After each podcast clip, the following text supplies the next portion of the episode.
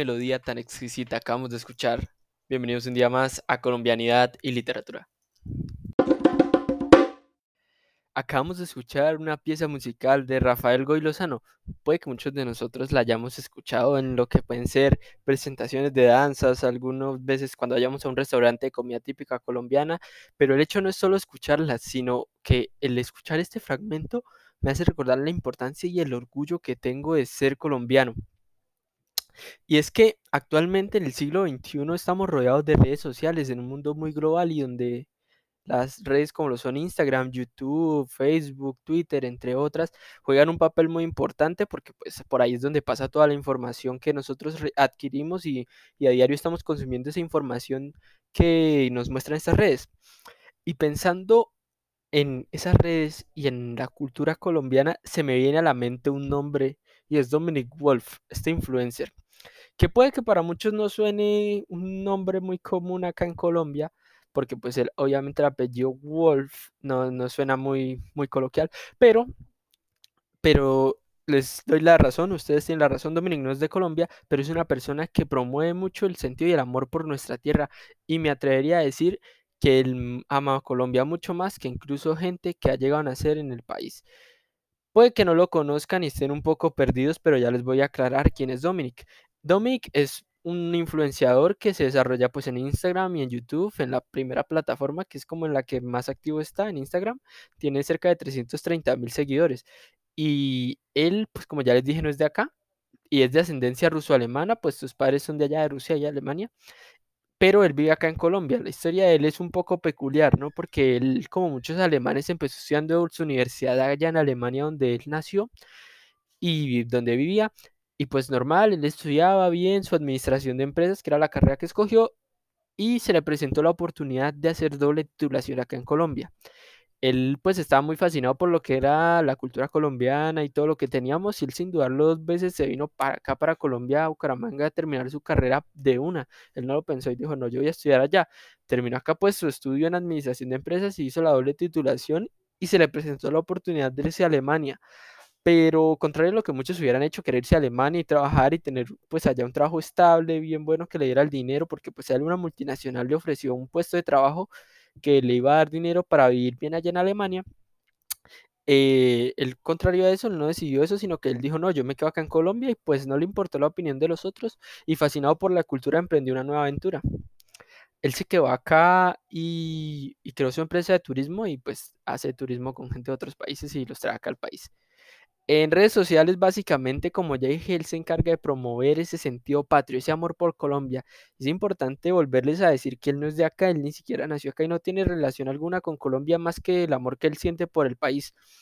Él, pues, ha visitado muchas ciudades, pero entre esas en la que él reside, en Bucaramanga, él ha mencionado que es una ciudad muy hermosa, con una gastronomía muy diversa y la compara con ciudades de Europa y dice que las ciudades de Colombia no tienen nada que envidiarles, que las ciudades de Colombia se puede vivir bien igual que en Europa, entonces no, es no hay por qué estar comparándolas así porque ambas son maravillosas y las de Colombia tienen muchas cosas buenas. A su vez, él se encuentra pues muy fascinado por lo que puede llegar a ser, pues ya lo dije, la cultura y él habla mucho de la comida colombiana. Él dice que la comida de acá es incomparable, que es muy rica, es un sazón muy bueno, no tiene comparación con comidas pues de allá de... Mm, si bien él también le gusta la comida de Europa porque pues de allá es donde él viene y con la comida que él creció, la de Colombia le gusta demasiado. Eh, también se fascina mucho por lo que son los dialectos y él le gusta utilizar, hemos visto videos también, o sea, hay videos en los que él utiliza frases del dialecto colombiano, como pueden ser ole mano o este man es berraco o estoy arrecho, cosas así, en que, que, pues la gente acá en Santander más que todo utiliza esas frases y, y a Dominic le llamó mucho la atención y él pues usa esas frases para expresarse, ya las usa en su día a día, cuando, cuando hace historias se le escucha diciendo, no, es que esto es muy berraco, estoy todo, entonces en los videos también se le escucha ahí ya lo está adoptando como suyo, como si esa cultura fuera de él. Y eso es muy bueno que nosotros desde Colombia contagiemos a otras personas de otros países con nuestra cultura. También las costumbres, lo que son los juegos criollos, le gusta mucho a él. Lo hemos visto jugando tejo, enseñándole a jugar tejo a gente de Alemania cuando él va y visita a su familia y amigos. Les ha enseñado a jugar tejo.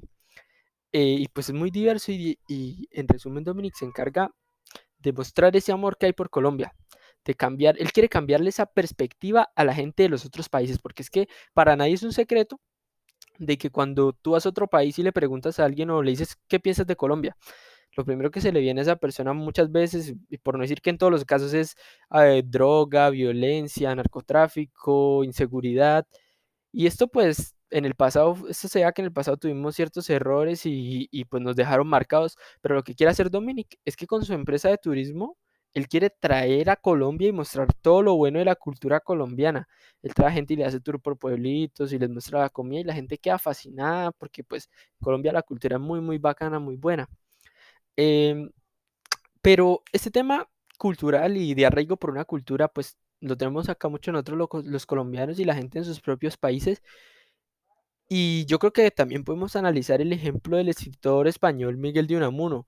Fue filósofo y escritor, como acaba de decir, y, y él era muy influyente en la época. Puede que algunos no lo conozcan porque pues ya es de una época un poco antigua, pero él hizo parte de la generación del 98.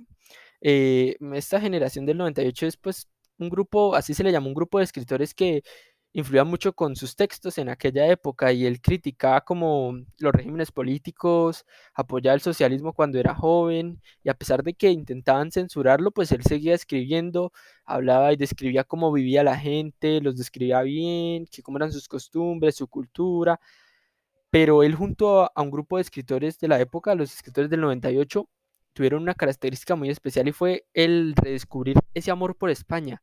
Ellos se dieron cuenta de que España en esa época, el amor cultural que se tenía por esa España que estaba, estaba en una decadencia, pero muy grande. Entonces ellos pensaron, no, pues no podemos dejar que la gente no se sienta orgulloso de ser español.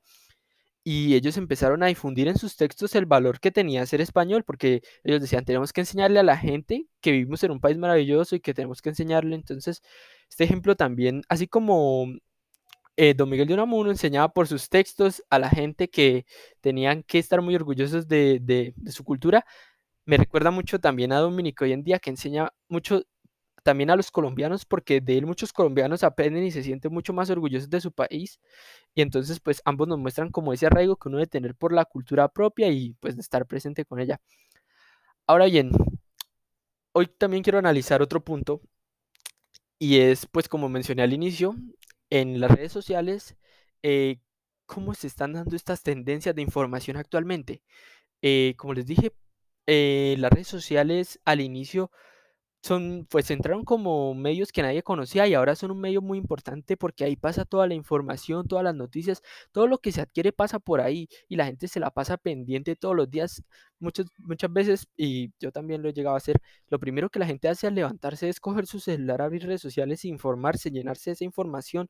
No sabemos si se llenen de información falsa, verídica, información que les construya, que no les aporte, que sí les aporte, pero el caso es que las redes sociales nos llenan de información a diario y eso es innegable. Eh, actualmente, pues, quiero centrarme en el ejemplo de, los, de nosotros los jóvenes y quiero analizar el contenido que estamos consumiendo. Y es que las tendencias hoy en redes están marcadas por todos los influencers, tanto como puede ser Dominic, como pueden ser todos los otros influenciadores que hay a nivel del mundo.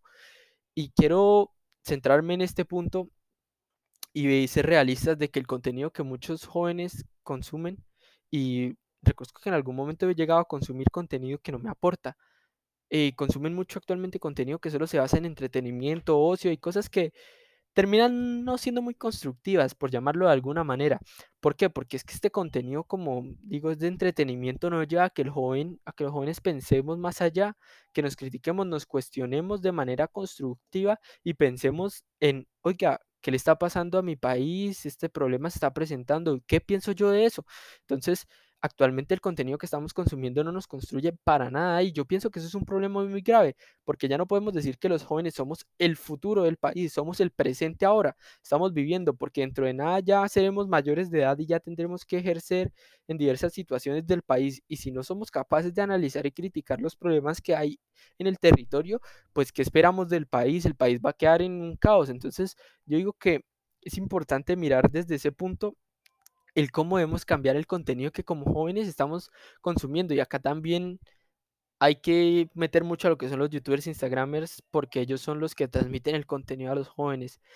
Y si ellos empezaran a meter ese, contenido constructivo, ese contenido que hiciera a los jóvenes pensar, que empiecen a indagar por su propia cuenta, eso sería fantástico. ¿Por qué? Porque pues los jóvenes van a empezar a como cuestionarse, decir, oiga, venga, ¿qué está pasando en mi país? Yo soy consciente de esto, ¿qué pienso yo de esto? Y es que acá nos remitimos ahora de cómo podemos transmitir, pues, por, por decirlo así, la literatura en, en actualmente. Como ya mencioné antes, don Miguel de Unamuno era un escritor y en su época del 98 pues no había otra que escribir los textos y publicarlos. Pero es que en esa época lo que pasaba es que eran, los textos eran censurados. eh, si al gobierno no le gustaba algo, lo quitaban y ya, se iba y ahí se acababa. Entonces tocaba volver a escribir otro texto y empezar a postearlos ahí, pues postearlos entre lo que cabe es, por así decirlo, difundirlos. Entonces, eh, actualmente yo digo que la literatura es un medio para empezar a desarrollar ese pensamiento crítico.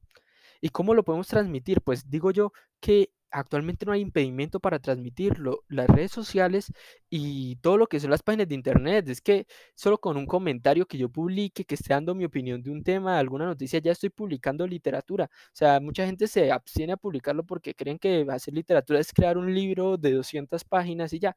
No, literatura es publicar mi opinión sobre lo que pienso de algún tema de manera crítica y lo puedo redactar tranquilamente y ya publicarlo.